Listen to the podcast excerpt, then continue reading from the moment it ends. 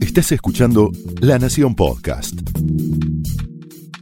A continuación, Pablo Sirven explora el costado más personal de las figuras más importantes en Hablemos de otra cosa.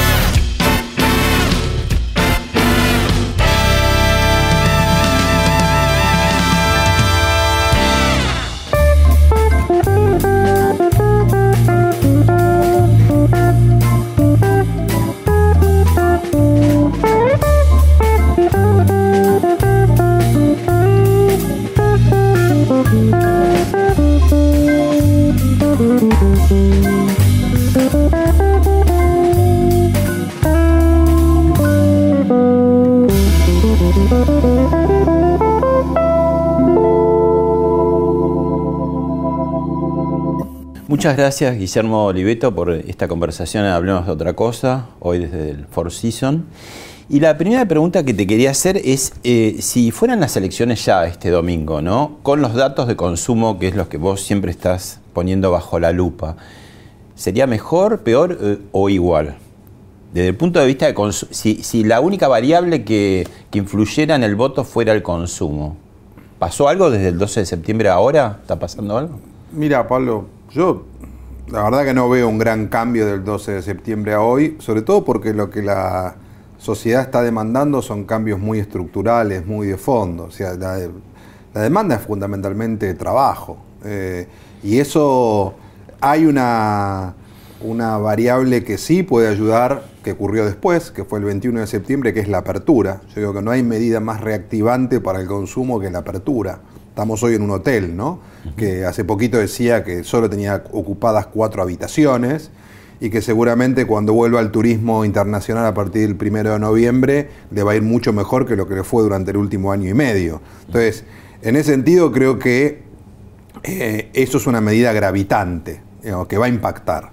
Ahora... ¿En qué sentido? ¿Que, ¿Que, da como cierto alivio y eso qué hace en el voto? Bueno, no, para vamos a distinguir dos cosas. Yo que va a impactar en la, en la dinámica de la actividad cotidiana, de la, de la, economía real, ¿no? Eh, eh, naturalmente, la rueda, yo diría la economía es como un grifo. Vos la cerraste, cerraste una canilla, la volvés a abrir, si no rompiste el caño, eh, el agua sale a borbotones, que yo, pero empieza a salir. Ahora, sucia. Sucia, medio mezclada, pero empieza a salir. El problema es que estuvo cerrado mucho tiempo. Entonces, creo que hoy la, desde el punto de vista del consumo vas a, vas a tener un año claramente mejor que el pasado. Eh, lo que dudo desde el punto de vista electoral es si esa mejoría, que está muy lejos de ser las cosas están bien, va a terminar o no ayudando eh, al oficialismo, ¿no? al gobierno, que es su intención. Vos eh, decías, corregime si no es así, que el consumo eh, dentro de la economía sería como un 60-70%, ¿no?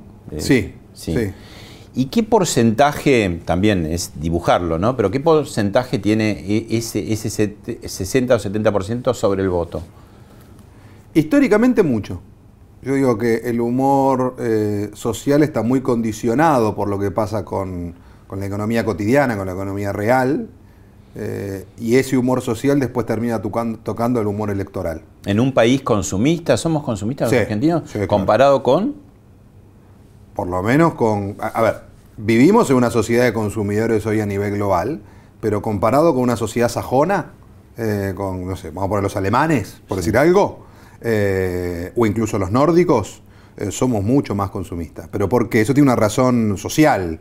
Digamos, pues esta es una, una sociedad originariamente de clase media donde eh, todo el mundo arrancó tabula rasa, arrancó prácticamente de cero. Entonces, en el proceso de movilidad ascendente, los bienes siempre fueron una manera de mostrar el grado de avance que había tenido ese individuo o esa familia dentro de esa estructura o de esa trama. Mm. Eh, y en ese sentido, bueno, ya este, eh, los libros de los años 20 o los años 30 ya hablaban de esto, ¿no? Del, hijo del inmigrante y demás. Es, esa imagen que, se le atribuye más a la clase alta de la manteca al techo, ¿no? Que se decía que era como tirar la casa por la ventana. Hay, varias de esas frases, de esos giros populares. ¿Eso atraviesa un poco a todas las clases también? Sí, eh, yo creo que sí, cada uno en su manera, eh, cada uno a su medida, pero es un arquetipo, te diría, de la clase media más tradicional de la Argentina. Y todos aspiran a ser clase media, ¿no? La clase baja y la clase alta también culturalmente, ¿no? Bueno, la Argentina tiene esa particularidad. Yo digo que eh, el, ADN de clase media de alguna manera es el ADN de esta sociedad, porque 80% eh, de la población históricamente se considera como tal, aunque solo el 45% lo sea. Por dos motivos, porque la clase baja aspira hacia arriba, no se considera, porque hay una historia de que eso fue así, mediados de los 70, 60, por ahí, y porque en este país hay un problema muy grave con el éxito. Eh, en general, la Argentina está, hace tantas crisis cíclicas que si te fue bien o muy bien, seguramente algo hiciste es el pensamiento algo malo, ¿no? Muy diferente a como piensan los americanos, que, que te cuentan cuánto ganan y te tiran el éxito por la cabeza. Acá se esconde. Por eso cuando vos le preguntás a alguien de clase alta de qué clase social es, te dicen media alta. Muy difícil que alguien se reconozca en este país de clase alta. Eh, entonces, em, e, em, en ese sentido, te diría que, es una especie de complejo que tiene esta sociedad. Pasó por Hablemos de otra cosa eh, Carlos Melconian y dijo esto. A ver viendo tu Twitter, ¿no? Sí. Una de las referencias que pones vos es gran asador. Sí, sí. Es verdad. ¿Por, qué? Bueno, porque me gustó siempre desde chico, una cosa Los nuevos niñitos melconian de esta época seguramente asado no hacen. Eh, no, no hacen. Comen comen y preguntan cuando hay. Ahí un poco lo que trae Carlos es el tema, ¿te acordás que en la campaña de 2019 eh, el asado fue eh, un poco como el, deseo de decir ya vuelve, ¿no? Y no volvió nunca más, al contrario, ya es prohibitivo. Eh, dentro de, esto que hablamos de clase media, consumos, el asado, ¿qué estaría jugando, digamos, esa ausencia, esa falta de la carne en el plato? Familiar. Es profundamente simbólico y, muy frustrante, porque para los argentinos eh, la aspiración hoy es, te diría después de todas las cosas que han pasado, en un punto profunda y a la vez casi primaria, ¿no? Como diciendo, bueno, por lo menos me como un asado con la familia o con los amigos el fin de semana. Ya si no puedo eso, eh, quiere decir que las cosas están mal. Y estamos en el consumo de carne per cápita más bajo de la historia, ¿no? No, no, es, no, es, no es un chiste. Eh, cuando la gente salió de la cuarentena se encontró con que un kilo de asado valía 700, 800 pesos. Dice, ¿qué pasó? ¿Dónde me perdí? ¿no? En, esta caverna digital en la que estuvimos guardados seis o siete meses. Como que el cepo no te solucionó mucho. No. La baja. El cepo, en todo caso, si hubiera un logro que, es discutible, el sector ganadero dice que no es por eso, es un tema estacional, fue que, bueno, dejó de subir, digamos, pero para, para los consumidores la carne hoy está carísima. Eh, eh, y bueno, esto ha permitido, ojo, los argentinos no dejaron de comer carne, dejaron de comer carne vacuna, esa carne fue reemplazada fundamentalmente por carne de pollo y por carne de cerdo, lo cual demuestra que no es que, bueno, nos volvimos todos veganos, está bien, bárbaro con los veganos, pero son un nicho chiquitito así. Este, la realidad es que el argentino es muy carnívoro. Dos eh, eh, periodistas de La Nación eh, te van a hacer preguntas que tienen que ver precisamente con clase media. Empezamos con Alfredo Sainz, que también es especialista en el tema de consumo, habitualmente columnista también de Mesa Chica. Gran amigo. La clase media está muy golpeada desde hace años. ¿Hay posibilidad de una recuperación de una clase media como la conocíamos hasta hace 10 o 20 años? Ya hay antecedentes de gobiernos que intentan volcar plata al mercado. ¿Cuánto de esa plata vale efectivamente al consumo y cuánto termina en otros, eh, en otros fines? Bueno, a ver, creo que el, lo que está haciendo el gobierno, si uno se planta en la política real, la verdadera, es legítimo. Es la platita. Es un recurso que este gobierno ya lo ha usado, que lo han usado muchos gobiernos, que es tradicional en el peronismo, que el kirchnerismo lo ha exacerbado.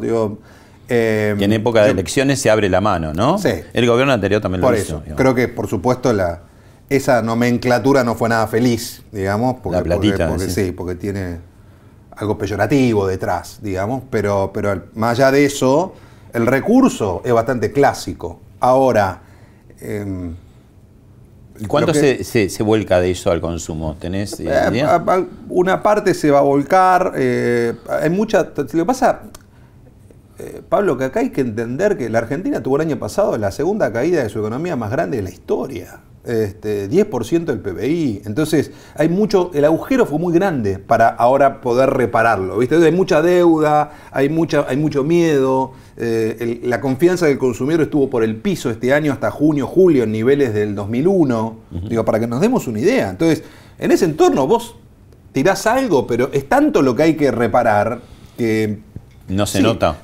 algo No se nota, algo, pero eh, de, la clase media baja hacia abajo, digamos que es grosso modo el 80% de la población, eh, lo que se rompió es muy grande y es muy grave. Entonces, eh, yo diría, siempre algo es mejor que nada. Ahora, suponer que eso alcanza, creo que es subestimar un poco el impacto de lo que ocurrió. Bueno, Pablo Fernández Blanco, otra de las firmas del Ah. Suplemento de Economía, también en Mesa Chica, en Comunidad de Negocios, te hace esta pregunta. Dale. Guillermo Oliveto es especialista en la clase media y la clase media viene muy golpeada en las últimas décadas. Yo quisiera preguntarle en este contexto nuevo socioeconómico argentino, pero también en el nuevo contexto mundial por la pandemia y por la tecnología, ¿a qué expectativa, a qué esperanza se tiene que aferrar la clase media argentina ahora? ¿Cuál es eh, su salvavidas, si se quiere, que podría buscar para salir a flote y recuperar el brillo que en algún momento tuvo? Bueno, buena pregunta de Pablo. El salvavidas, Eh, ¿cuál sí. sería? Yo te voy a decir algo que es. no, la clase media cree en una sola cosa, eh, de fondo, ¿no? Que es la plata se gana trabajando. Ese es su salvavidas. Eh, y, ¿No le gustan los planes, los No. subsidios? No. Bueno, mucha gente que cayó de clase media a más abajo por la pandemia, que se veía obligada a ir a, a comedores, me comentaban, ¿no? Este, de las propias organizaciones muchas veces como cierta vergüenza, ¿no? Cierta Sí. sensación de incomodidad muy fuerte. Yo te diría que uno de los puntos que novedosos de esta elección y del 2021 es que a nosotros en nuestros estudios cualitativos nos aparecieron personas con planes que decían, no quiero más planes. Y gente que no tiene planes, pero dice, muchachos, 20 años de planes, no va más. O sea, eh, la emergencia permanente ya deja de ser una, una alternativa. ¿no? Además porque el plan es para subsistir y punto. Bueno, ese es el problema. Encima hoy el plan ni alcanza. Entonces, el, el- el otro gran problema, digo, lo que está diciendo hoy la sociedad es, eh, todo es mil, todo es mil, todo es mil, y yo no tengo tantos de mil. O ya no sé qué más recortar. Un poco la clase media, preguntándole a Pablo, lo que te decía antes era de clase baja, ¿no? Eh, en definitiva, la inflación te come cualquier plan al final. Entonces, em, creo que eh, la demanda de la clase media, respondiendo un poco a Pablo, es eh, eh, volver a poder progresar a partir de su propio esfuerzo, a partir de su trabajo. Y lo que te dicen los jóvenes es, no consigo trabajo, y cuando consigo trabajo no puedo ahorrar, y si no puedo ahorrar no puedo progresar. Conclusión, me voy. ¿Por qué vos, vos decís que la clase media sueña para arriba y teme para abajo, no? Sí. Eh, porque es la historia de la movilidad ascendente, porque viene desde abajo, de la humildad, de... eh, De una no mano pobreza, atrás- pero una mano atrás y otra adelante, ¿no? Que llegaba el inmigrante cual, de nuestros a la abuelos, América. bisabuelos, por supuesto. Eh, y aspira siempre hacia arriba, porque el progreso es el gran motor de la clase media. Pablo decía, bueno, para volver a recuperar el brillo. Bueno, ¿por qué la clase media está tan mal? Porque siente que no tiene chances de progresar. Si vos decís, bueno, van a ser 10 años, pero si haces este esfuerzo llegás, ah, bueno, entonces dale, vamos. Ahora, si no hay ningún plan de, de cómo hago para progresar, eh, ahí, es donde se- ahí es donde pierde sentido, ¿no? Eh, ¿Y por qué tan cascoteada, digamos, siendo la, la- la clase media tan eh, central, digamos, en la sociedad y en la historia argentina, tan cascoteada ya no solamente por el, el kirchnerismo, sino también en el gobierno anterior, ¿no? Es decir, eh, eh, sufrió duro y parejo con las tarifas, empezó la inflación fuerte, ¿no? Un poco la clase justamente que le había dado el voto se sintió como decir, bueno, al final el esfuerzo ese... Sí. Eh, yo creo que a veces cuesta entenderla la clase media, por un lado. ¿En qué, en qué cuesta entenderlo? En que digo, me parece que la, la Argentina los- después de la crisis del 2001 entró en una lectura un poco simplificada de su estructura social que era que, que es una vieja estructura que viene del peronismo, ¿no? Del peronismo originario, digamos, que es élite y pueblo. Y la clase media no es ni élite, ni, ni lo que se da en llamar pueblo en, en- ese sentido, digamos, ¿no? Llamándolo las clases obreras y demás. La clase media es justamente lo que está en el medio. Entonces, eh, si vos solo pensás en términos de élite y pueblo, eh, los otros quedan ahí mirando y dicen, che, para mí no hay nada. Entonces, dice, pará, yo pago los impuestos, trabajo y el que está al lado mío. Vos decís, ¿quiénes son los que más enojados están con los planes? Los que se ven a sí mismos como de clase media, pero son clase baja, trabajadora. El que, el que convive con un vecino que cobra el plan. Ese es el más enojado de todos. Porque dice, yo trabajo, no sé, 10 horas por día, el otro no hace nada, o hace poco, y gana más o el doble que yo. Ahí hay mucho enojo con eso. Porque en definitiva dicen, acá está todo desordenado, ¿no? Eh, ¿Se imprime en la niñez un poco el ADN, entre comillas, de consumo para toda la vida? ¿O cuándo, digamos, en el imaginario de cada uno, cuándo, cuándo se empieza a forjar eso, mi consumo o aspiro a este tal consumo? ¿no? Bueno, yo creo que eso fue cambiando con el tiempo, con los años. Digo, porque uno cuando habla del consumo, Pablo, no hay que olvidar que es un fenómeno que no tiene más de 70 años. Digamos, de la posguerra, de los 50, 60 en Estados Unidos, recién, las historias que nos han contado, la tele se ponía en, el- en un lugar central y venían los vecinos a verla, la heladera en el living, ¿no? Las familias argentinas de los 50 a los 60. Eh, después fue el- la telecolor, después fue el Walkman, digo, distintos iconos o hitos de momentos de como upgrade. Después fue el, un día fue el iPod, el, iPhone y demás. Eh, ahora, hoy ya globalmente vivimos en una sociedad de consumidores. Eh, lo, lo definió muy bien eh, Sigmund Bauman, ¿no? ese gran sociólogo contem- casi, casi contemporáneo, falleció hace muy poquito. Y él decía... Sociedad líquida. Eh, claro, eh, en esa sociedad líquida, con esa modernidad líquida, hemos pasado de la sociedad de productores a la sociedad de consumidores. El, pienso, luego existo de Descartes, se transformó en el compro, luego existo. Y eso es así. eh, en la pandemia, Lipovetsky, que es el mayor filósofo global del consumo, el 10 de abril de 2020, cuando nadie veía nada, dijo, señores, ¿saben lo que va a pasar cuando termine esto? La gente va a querer ir al cine, ir al teatro, verse una serie, irse de vacaciones, ir a comprar. Después discutamos moral, ¿eh? pero no discutamos pavada de que vamos a volver al siglo XVIII, que vamos a ir todos al campo. Digo, esto va a terminar y cuando termine, esta fuerza es tan potente que vuelve. O sea, la economía que en, en algún punto, hasta, no sé, quizás mediados de- de- del siglo pasado, fue lo industrial, ahora lo, lo fuerte están los servicios, sería, ¿no? Yo diría que lo fuerte está eh, en el deseo, eh, en la capacidad de generar deseo eh, y, en un ciclo que se acelera eh, cada vez más. Hay dos grandes vectores que impulsan eso, digamos, que se, retroalimentan entre sí, que son la tecnología y la moda.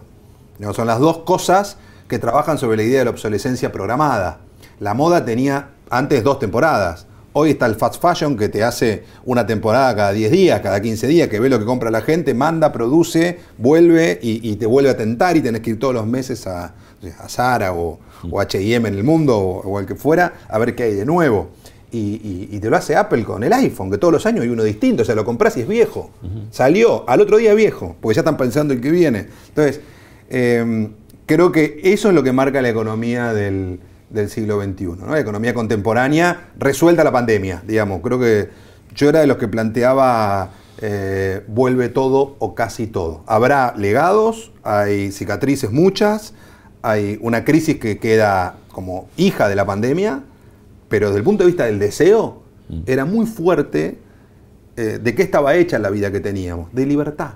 La gente decía, yo quiero hacer esto, yo quiero viajar, yo quiero... com-". Por supuesto, cada uno en su medida y en lo que podía.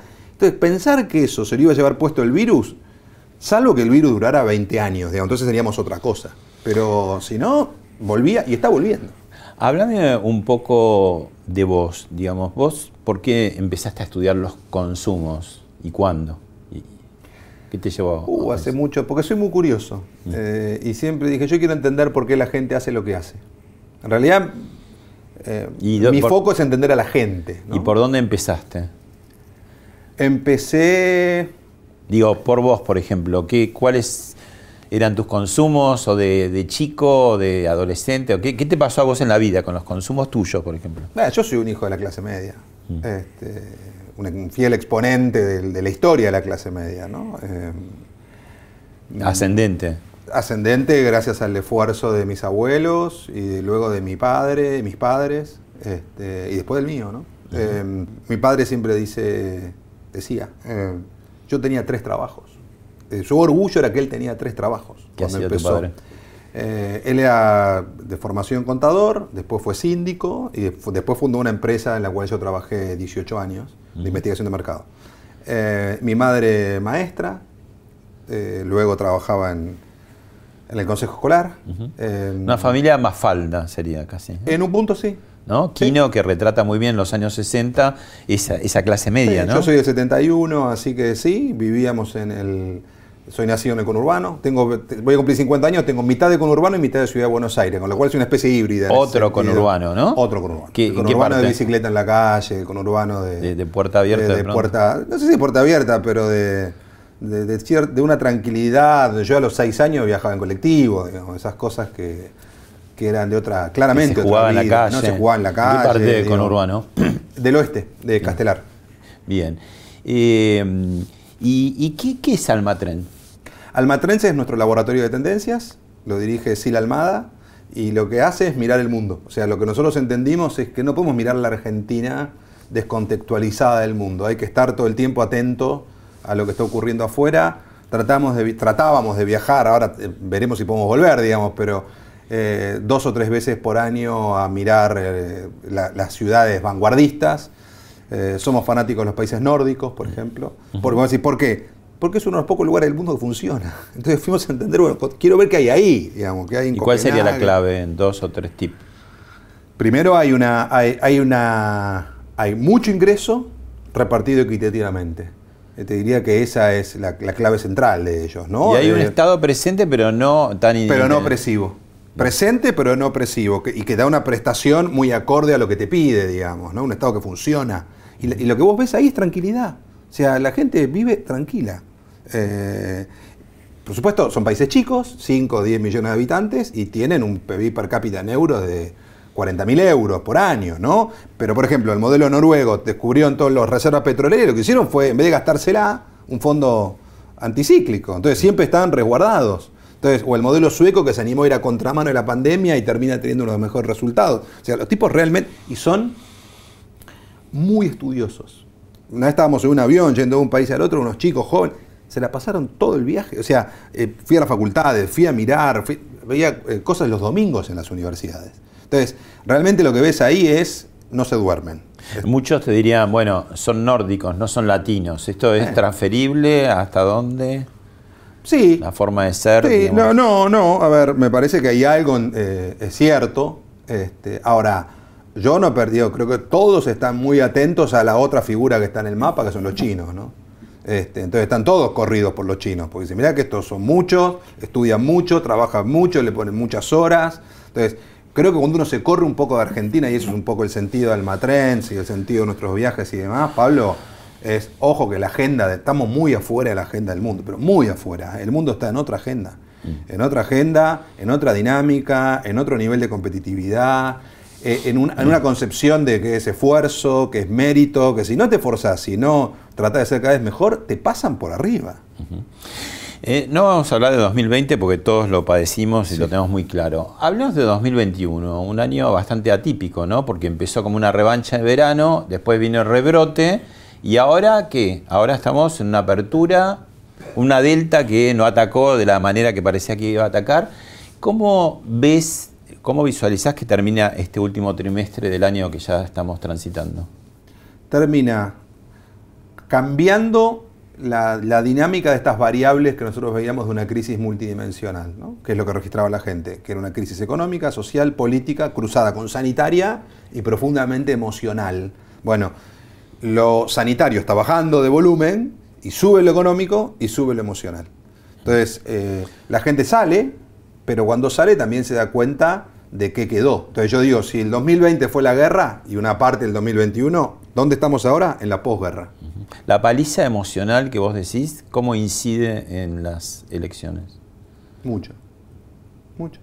La gente la pasó muy mal. En general, los oficialismos han estado perdiendo en las elecciones, ¿no? Es muy difícil. O sea, realmente. Cuando, después depende cómo cada. Salvo Jacinda Arden en, en, New Zealand, digamos, que manejó en su momento muy bien la pandemia. Eh, digo, en, una sociedad que, cuyo valor central era la libertad, de pronto la opresión y el encierro, una cosa son 10 días, 15, 20 y otra cosa son como terminó siendo acá 5, 6, 7 meses, depende de donde quieras poner el final. Eh, eh, fue muy duro. Cuando, y me parece, con, respecto a tu pregunta, mientras más nos alejemos y tomemos perspectiva, peor va a ser. Porque te vas a dar cuenta de lo que pasó. Uno no puede ser actor vos que te gusta mucho el teatro y demás, ser actor y a la vez ver la escena. Es muy difícil porque no puedo estar en los dos lugares a la vez. Ahora, cuando me, corro, empiezo a mirar, ya no, ya no estoy más en la actuación, no estoy más sufriendo lo que está ocurriendo. Ah, y me di cuenta de lo que pasó. Ahora se aprendieron algunas lecciones, ¿no? Porque todos cuando íbamos al colegio, eh, por ahí no queríamos ir o decíamos, bueno, me molesta tal profesora. Se ha tomado como conciencia, y todas las clases y los chicos, de la importancia del colegio. Lo mismo del tema del trabajo, ¿no? que uno por ahí decía, uy, todos los días tengo que ir a trabajar. El no tenerlo hizo tomar conciencia. ¿no? Hubo como ciertas tomas de conciencia. ¿Vos ves como cambios en el ciudadano, esto que vos decías, el, el pre-pandemia y el que está saliendo la pandemia? ¿Qué cosas tiene que no tenía tan presentes de pronto, no le importaban tanto, ¿no? Yo creo que es muy humano, ¿no? El ser humano desea lo que escasea. Entonces te lo sacaron y te das cuenta del valor que verdaderamente tenía, lo que antes dabas por, por hecho, por básico. Eh, y te agrego algo más que ahí es lo sanitario, ¿no? Porque en definitiva, acá estuvimos todos, hola, al límite, este, todos nos podemos morir, más o menos. Mm. Eh, y murió mucha gente muchísimo. Es la peor tragedia de la historia de Argentina por lejos. Mm. Entonces, em, creo que, lo que salimos es con un... Eh, probablemente con reacciones diferentes, heterogéneas. Habrá algunos que saldrán a comerse la vida, diciendo, bueno, si te podemos morir mañana, hagamos todo lo que tenemos que hacer. Y otros que van a salir al revés, ¿no? Como cuidemos cada, cada segundo porque, porque esto todos tomamos conciencia de que es finito. Lo que me parece que es ineludible es que todos estuvimos todos, no importa quién, esto fue transversal, de clases sociales, de culturas, de geografía, global, etc., eh, estuvimos expuestos a, la finitud y a la vulnerabilidad. Te invito a ver el siguiente informe. ¿Cómo no? Hoy el liberalismo se llevó 25% de los votos, por lo menos. Por lo tanto, si queremos echar a los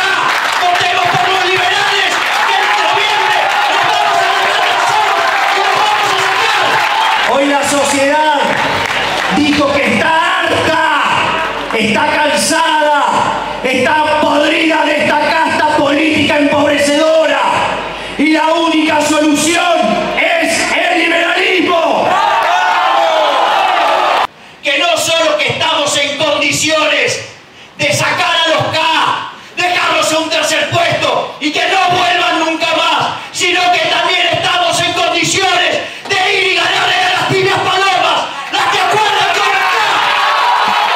Fenómeno Milei, una de las grandes novedades, digamos, de, este tiempo y de las pasos fundamentalmente, ¿no?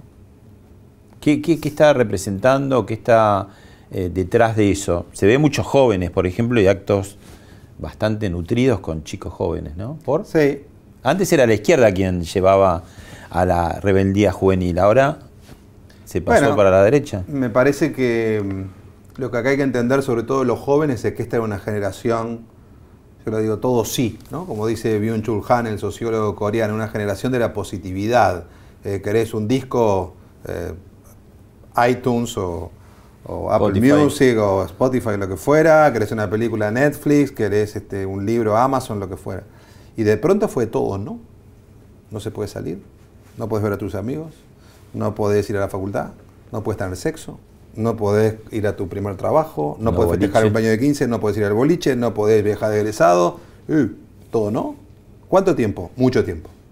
Entonces, me parece que hoy hay en ese segmento, en alguna parte de ese segmento, mucho una, una cosa cercana a la indignación, ¿no? Y bueno,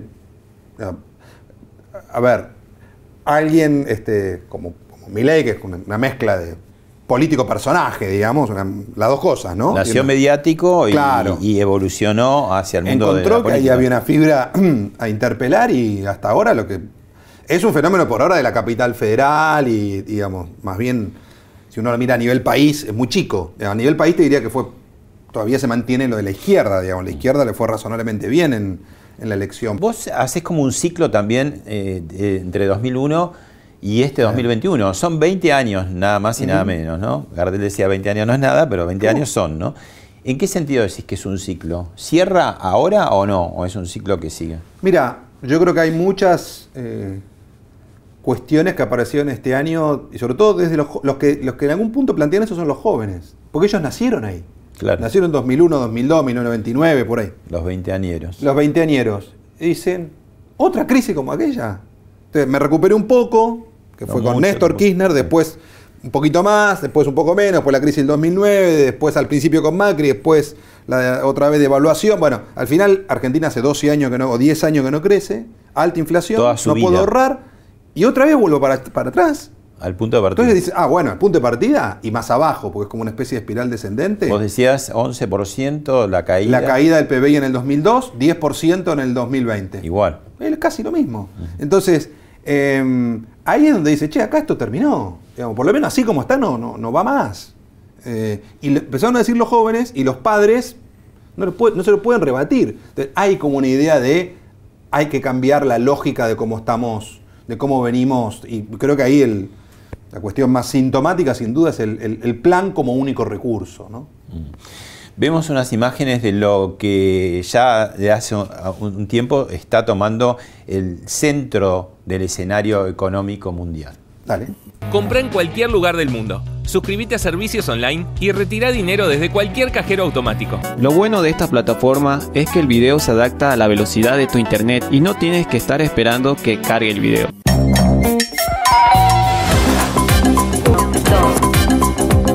Simple seguro y 100% digital. En 24 horas tenés una tarjeta virtual para hacer compras online o suscribirte a tus plataformas favoritas y cuando no estés usando tu plata, la podés invertir y ver los resultados todos los días.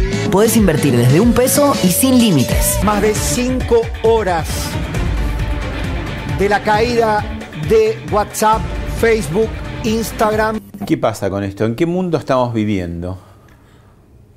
Ya íbamos hacia ahí, y la pandemia lo aceleró, vamos a una humanidad ampliada.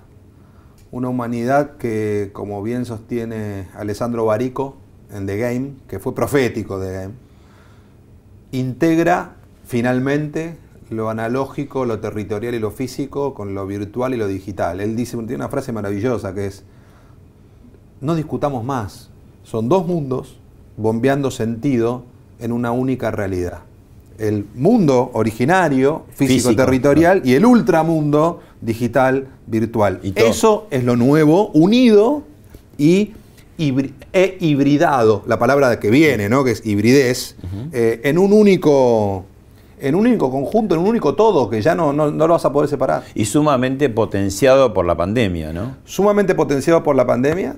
Eh, salimos, creo, creo que es el gran legado de la pandemia, salimos mucho más digitales todos. Ahora, Dicho eso, nosotros siempre fuimos, eh, NW, Conan Matrens y demás, muy críticos de aquella idea que apareció al comienzo, que viene una not touch economy, una economía sin contacto. Digo, si viene eso, entonces no somos más humanos. Digamos, ¿Por qué? Porque el humano es gregario, le gusta tocarse, bailar, reír, cantar. Digo, ¿qué es? Que todo es por. Digo, esto. Eh, sexo por, eh, por teléfono, digamos, está todo bien con, con con lo digital, pero en algún punto este, desconocer que el ser humano es, eh, tiene una impronta física y territorial muy fuerte, yo creo que es no entender la condición humana. Sí, pero esa idea que vos creo que la catalogaste como hogar búnker, ¿no? Ya estaba eh, presente antes de la pandemia, porque incluso los nuevos emprendimientos inmobiliarios de alto nivel te dan los amenities, cosa co- que no salgas de tu edificio, ¿no? Pileta, microcine, canchas, qué sé yo, ¿no? Y eh, el tema virtual, como bien sabemos, ya tiene varios años previos claro. a la pandemia, ¿no? Hay una tendencia también a irse para adentro, ¿no? También porque la calle está más hostil que la de tu época cuando se jugaba al fútbol y... Bueno, claro, Pablo, ahí juega un poco Argentina también, ¿no? Que la calle Es más estaba un fenómeno, hostil. decís, más local. Y hay un tema de seguridad, sí, es un tema de seguridad que, bueno, eh, lamentablemente eh, la gente tiene a veces mucho miedo, digamos, ¿no? Entonces, bueno, se recluye. Ahora, la pandemia generó lo que en el mundo, este es un fenómeno hoy global, lo llaman el síndrome de la guarida o el síndrome de la caverna. Se abre todo y la gente no quiere salir. Digamos, pues también se fue- hay mucha gente que se retrae. De- Dentro de lo emocional hay depresión, hay languidez, que es esta cosa entre. No es depresión, pero tampoco es euforia. es como Perdí un desgano, músculo, ¿no? Perdí músculo, estoy, no tengo ganas. Eh, Y volver a la oficina, que, que bueno, fiaca, yo creo que ese va a ser el, eh, el tema de, probablemente de la agenda del 2022, la oficina. Digo, va a ser un tema de enorme debate. Y te diría que es un debate que hoy está tipo grieta, ¿eh? medio mitad y mitad, digamos. Que lo están tratando de resolver con ese modelo también híbrido. Mixto, que Mixto, dos días, tres días, pero, eh, pero- Y no solo en Argentina, es un problema en el mundo. Digamos, gente que dice, ah, no, ¿querés que vuelva a la oficina? Me voy. Me, me voy a otro trabajo, por supuesto, en Estados Unidos, por ejemplo. Este, y otra gente que está desesperada por volver a la oficina, porque no tolera más estar en la casa. Entonces, realmente, esto fue como haber pateado un hormiguero, entonces ahora estamos viendo para dónde van las hormigas. Mm. Pasó por, mm, hablemos de otra cosa, el expresidente uruguayo Ah. Julio María Sanguinetti y dijo esto. Estamos viendo la famosa pandemia. En, en seis meses nos saltó seis años. El teletrabajo, que era algo que venía creciendo lenta y pausadamente, ahora es este, masivo. Este, se va a volver a Llegó para quedarse. Llegó para quedarse. Ahora hoy el trabajo va a ser mixto, va, va a ser este, este, mitad y mitad o cosa parecida según las diversas actividades. Pero además, pero además de eso, que desafía mucho, están los contenidos de la educación. ¿no? Porque hay que adaptarse constantemente a esos cambios. Hace- cuando yo llegué al gobierno, pero qué internet, ni qué WhatsApp, ni qué Google, no había Google, No había nada, no, claro. no había Wikipedia, que ahora la consultamos 10 veces al día, ¿no? Claro, digo, esto para la política, para el mundo empresario, ni te cuento para la sociedad, para la educación, es eh, un electroshock. Sí. Sí. ¿Cómo, cómo lo vas eh, digiriendo? Digo, no hemos tenido tiempo de digerirlo. Un ¿no? experimento vivo y estamos transitándolo y habrá que ir digiriéndolo. No es que eh, la otra vez eh, The Economist publicaba el 3 de julio una etapa muy linda que era The Long Goodbye, ¿no? Decía, bueno, el largo adiós al COVID. No termina un día, es un fade out, se va yendo y se irá transformando en una gripe, nos vacunaremos todos los años, y, pero las consecuencias de todo lo que ocurrió las iremos viendo a medida que, que vaya decantando todo esto, ¿no? Eh, bueno, muy sabio, como siempre, Sanguinetti.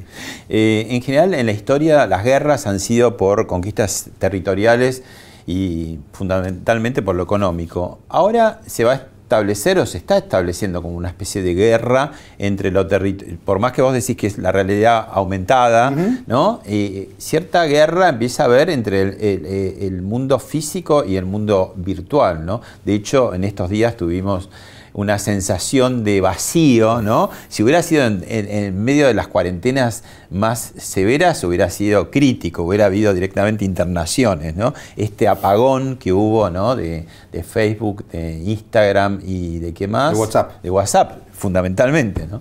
¿Cómo, ¿Cómo analizás eso? ¿Y qué, qué- qué pasa cuando decís esto que vivimos nosotros que somos grandes la mayor parte de nuestra vida sin eso, pero ahora no podemos prescindir de eso, ¿no?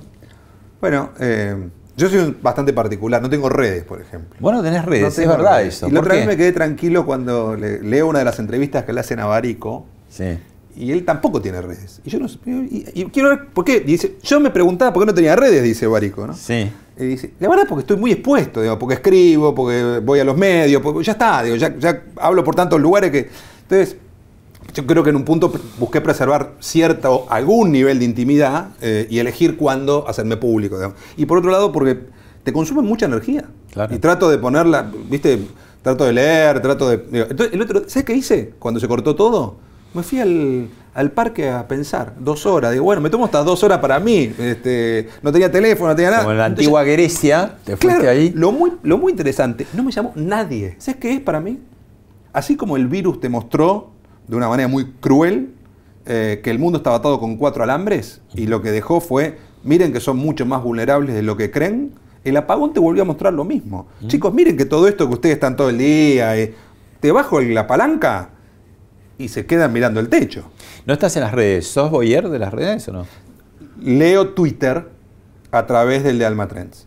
Eh, ¿Por qué? Porque en Twitter encuentro cosas que me interesan, de, en general económicas, este, y trato de no enredarme en las cámaras de eco, en las burbujas de reverberación de los de un lado, del otro, la grieta, eso no me interesa mucho. Pero Pero las tendencias, por ejemplo, de las redes, como decir, estos son los temas que se están me parece hablando. que hay algunas cosas que son interesantes, entendiendo que Twitter no es la vida. Digamos, que Twitter es un- una, una expresión de un cierto grupo, digamos, ¿no? Me interesan a veces más, por ejemplo, las tendencias de Google, que el año pasado marcó que por el AMBA fue una de las la cuarta búsqueda en la Argentina. La gente quiere entender qué era eso del AMBA. Entonces, ahí sí es la gente, porque Google es la gente. Ahora, Twitter no es toda la gente. Twitter es un grupo más círculo rojo, si querés. Eh, En las redes, eh, un poco lo que mm, agita es más el odio que el amor, ¿no? La antipatía o, incomodar. Este, y eso de alguna manera está permeando a veces en la televisión, en los debates, la indignación. Esto que veíamos de Milei, ¿no? Hace un rato. Eh, que por el otro lado, uno de los grandes creadores de esto, el, creador de Facebook, habla de una neutralidad que no sería tal, ¿no? O sea, las redes en general, ¿cómo- ¿cómo la ves desde afuera como observador? Tienen un lado claro y tienen un lado oscuro. Digamos, creo que tienen el lado claro de permitir la, o luminoso, ¿no? de permitir la expresividad, de permitir cierta horizontalidad, de que todos tengan, todos tengan voz. Sí. Y tienen un lado oscuro que son eh, muy adictivas eh, y creo que en algún punto generadores de sentimientos muy complejos como la envidia o como, o como el resentimiento. ¿no? Me parece que en ese sentido son peligrosas. Te invito a ver eh, imágenes de una película muy exitosa que se dio en los últimos tiempos. Bueno. My mom says that you're homeless. Is that true? No, I'm not homeless. I'm just houseless. Not the same thing, right? No. My husband worked at the USG mine in Empire. I was a substitute teacher. It is a tough time right now. You may want to consider early retirement. I need work. I like work. One, two, three, four, five, six, seven, eight. Welcome to Badlands Spa. What the nomads are doing is not that different than what the pioneers did. Gotta make the hole bigger. So the I think Fern's part of an American tradition. Oh, he's gonna come right through the glass. My dad used to say, What's remembered lives. I maybe spent too much of my life just remembering. Noman, la, la película, la mejor película para el Oscar, y, y te la traje un poco a colación porque digo, bueno, todo esto que, que estamos viendo, ¿no? Lo- las alteraciones sociales, las redes, este, la pandemia, el mundo que viene, ¿no? Y hay mucha gente que dice, bueno, yo me las pico. ¿Qué, qué, qué- ves ahí en eso? De la- de- ¿Hay algo del mundo que viene? Un poco hippie también uno diría, ¿no? En algún sentido pero también el hastío, ¿no? Es decir, esta sociedad que, que no me da lo, lo- lo que me ofrece, que es como una vidriera, eh, y, y de la cual puedo to- tomar pocas cosas, porque tengo poco de esos billetes de mil que vos decías, ¿no?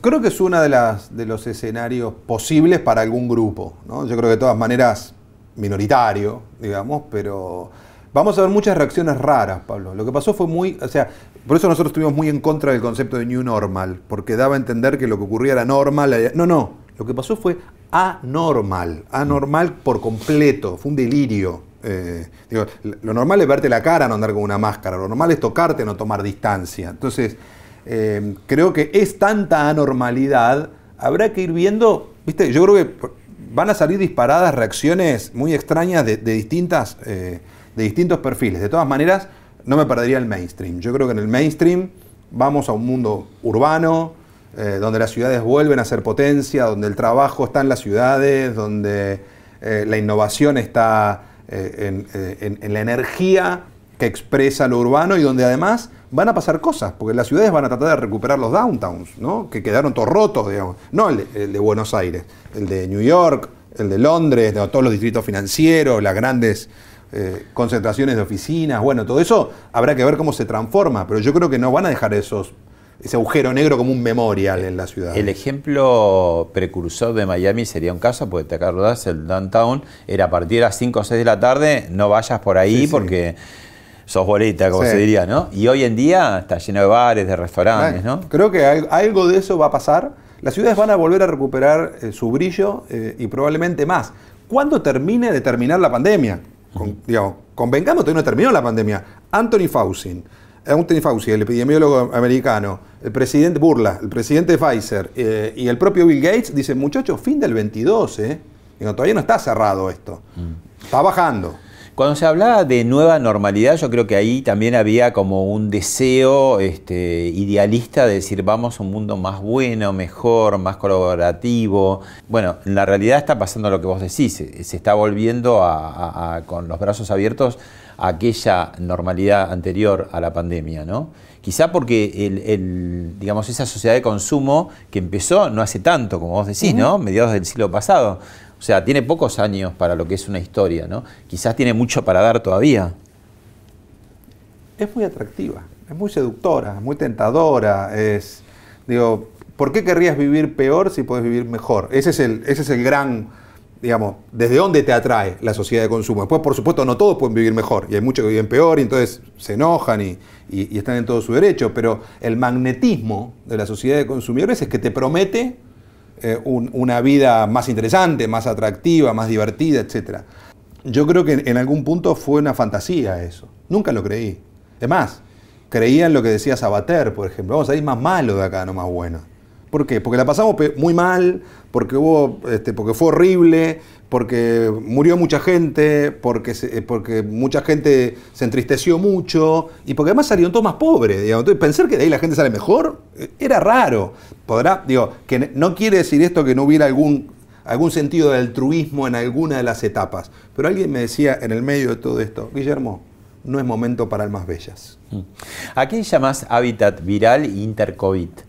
Bueno, Hábitat Virales lo acuñó Sil Almada del laboratorio de Alma Trends y cuando estábamos challengeando un poco lo de New Normal dijo, mira, me parece que esto es más un nuevo entorno que tiene reglas, un nuevo hábitat que durará mientras dure el virus. Cuando el virus termina, esto termina. Entonces, digo, nos sacaremos la máscara, ¿no? Para ponerlo de manera muy concreta. Y el mundo hoy está hablando ya no tanto de New Normal, sino mucho más de Intercovid, es decir, una era, un interregno, un tiempo entre dos tiempos que durará mientras dure el virus. Es decir, que está bastante, estamos alineados con esa idea mucho más que con, que con New Normal. Ahora, más allá de las nomenclaturas, creo que lo que tenemos que entender es que la vida va por su revancha. Pablo, esto yo lo planteé hace algún tiempo y creo que hoy ya se verifica, lo vimos en la cancha de River el otro día, ¿no? Este, Sí, sí, que se pasaron de Se pasaron un poquito de revancha, digamos, pero eh, lo vimos en el Lollapalooza, 360 mil personas en Chicago, eh, en Queens tocó Coldplay y apenas abrieron 25 mil personas. O sea, yo creo que los perdedores de la pandemia que hayan llegado hasta acá van a ser los ganadores de la pospandemia. Eh, el eslogan que tuvo eh, Frente de Todos para las Pasos era eh, la vida que queremos, ¿no? Que era como un intangible, porque decíamos, bueno, esto no es un plan de gobierno, esto es, digamos, salir a tomar aire o tomarme un Fernet, de- depende más de mi voluntad o todo. Pero de alguna manera parecía representar eso que vos decías, quiero retomar esa vida. ¿Qué es lo que falló, digamos, desde el punto de vista de, de campaña electoral? Porque era como muy buena en el sentido del deseo subliminal, diríamos, pero no servía para, para convertirlo en votos. Subestimó la crisis económica. Subestimó que el año pasado la economía se rompió. Entonces, mucha gente salió, pero no es la vida que querían, salió una vida muy complicada. Y me parece que eso fue... Abriste y la cosa estaba peor que cuando estaba cerrada, porque ahora me di cuenta de cuánto me empobrecí. Bueno, me parece que ese fue el problema de, de- no estaba errada la idea de que la gente quería salir y disfrutar. Y, el, el problema es que vos para eso necesitas dinero. Eh, y ahí se te cruzó la otra variable que fue la de la pérdida de poder adquisitivo. Y la platita no alcanza. Y no alcanzó. El dinero no alcanzó.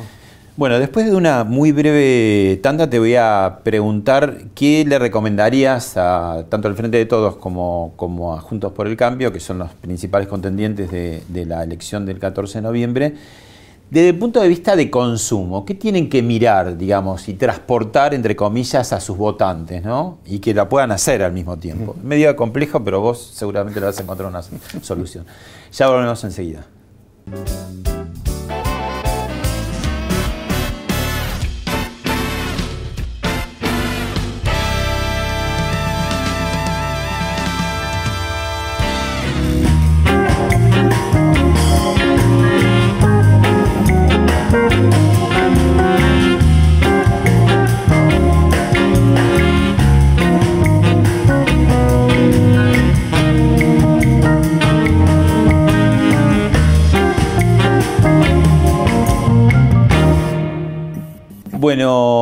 Guillermo, te pregunto antes de, de la que quedó pendiente, esta, esta cosa de lo que vos llamás mitos fundantes de la Mm. Argentina, que siempre nos aferramos muchísimo, que es ese país rico, y mi hijo el doctor, ¿no? Que es la, la Florencio Sánchez, le pedimos prestado a Uruguay, pero siempre funcionó esta cosa de eh, aquel inmigrante que vino con la mano atrás y adelante, que quiso que sus hijos, y, y lo logró, estudiaran y fueran profesionales, universitarios y qué sé yo.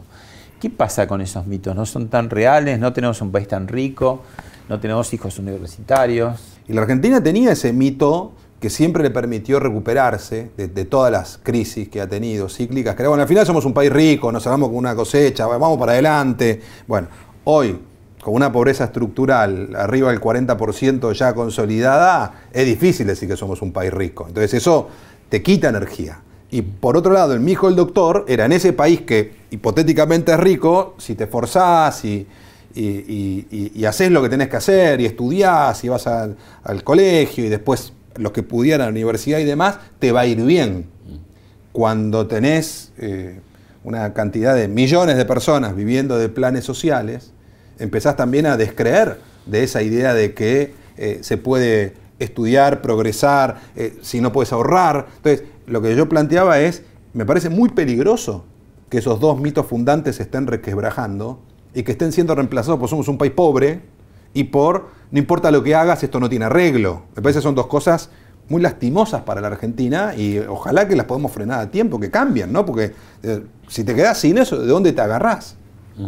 Bueno, la pregunta que había quedado pendiente, ¿qué le recomendarías al Frente de Todos, teniendo en cuenta que es oficialismo, está a cargo del gobierno, eh, y qué le recomendarías a eh, Juntos por el Cambio, teniendo en cuenta que es oposición expectante, desde el punto de vista de, miren esto, ¿no? De consumo que pueda ser transportable o convertido en votos.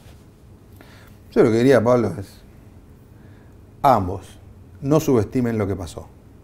Lo que pasó fue mm, muy duro para la gente, muy duro. Entonces creo que eh, yo estaba muy en desacuerdo con los que decían, bueno, esto es una elección más, las elecciones salen todas más o menos igual, nunca pasa nada, no cambia nada. No, no, perdón, acá pasó de todo. Acá pasó una tragedia en Argentina. Entonces, creer que esto es una elección más, me parece que era leer muy mal el, dolor de la sociedad. ¿no? Entonces creo que en ese sentido eh, los dos partidos referentes, eh, los dos espacios, se van a tener que poner a pensar muy bien de qué manera van a poder empezar a, a curar esas heridas, eh, qué van a proponer para curar esas heridas de, de esta sociedad tan lastimada. ¿Y eso juntos o separados? Porque por lo que se ve hasta ahora están como muy enfrentados. Quizás lo electoral dramatiza esto, pero fuera de las elecciones también se los ve muy poco, poco diálogo, ¿no? Mira, Poca conversación. Pablo, yo- yo- ha- habrá conversaciones, eh, el- para eso obviamente está el Congreso y demás, habrá leyes, etcétera. Pero me parece que también hay que desarmar un poco la fantasía del consenso del 100%, ¿no? Porque creo que el consenso del 100% al final nunca termina logrando nada, porque nunca hay un 100% de consenso en nada. Ahora sí consensos mayoritarios, que vos digas, bueno, mirá, no somos el 100, pero somos 65, 70, el 80, no sé, que piensan más o menos esto y se ponen de acuerdo en esto. Me parece que algo de eso sí puede ser relevante eh, para la Argentina que viene. Habrá algunos que no estarán de acuerdo nunca, eh, y está bien, pero acá lo importante es con qué está de acuerdo los que pueden hacer que las cosas sucedan. Gracias, Guillermo. Un placer. Muchas gracias por la entrevista.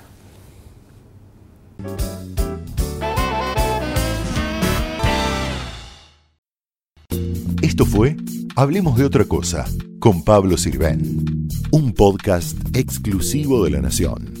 Escucha todos los programas de La Nación Podcast en www.lanacion.com.ar. Suscríbete para no perderte ningún episodio. Estamos en Spotify, Apple Podcast, Google Podcast y en tu reproductor de podcast favorito. Seguí escuchando La Nación Podcast.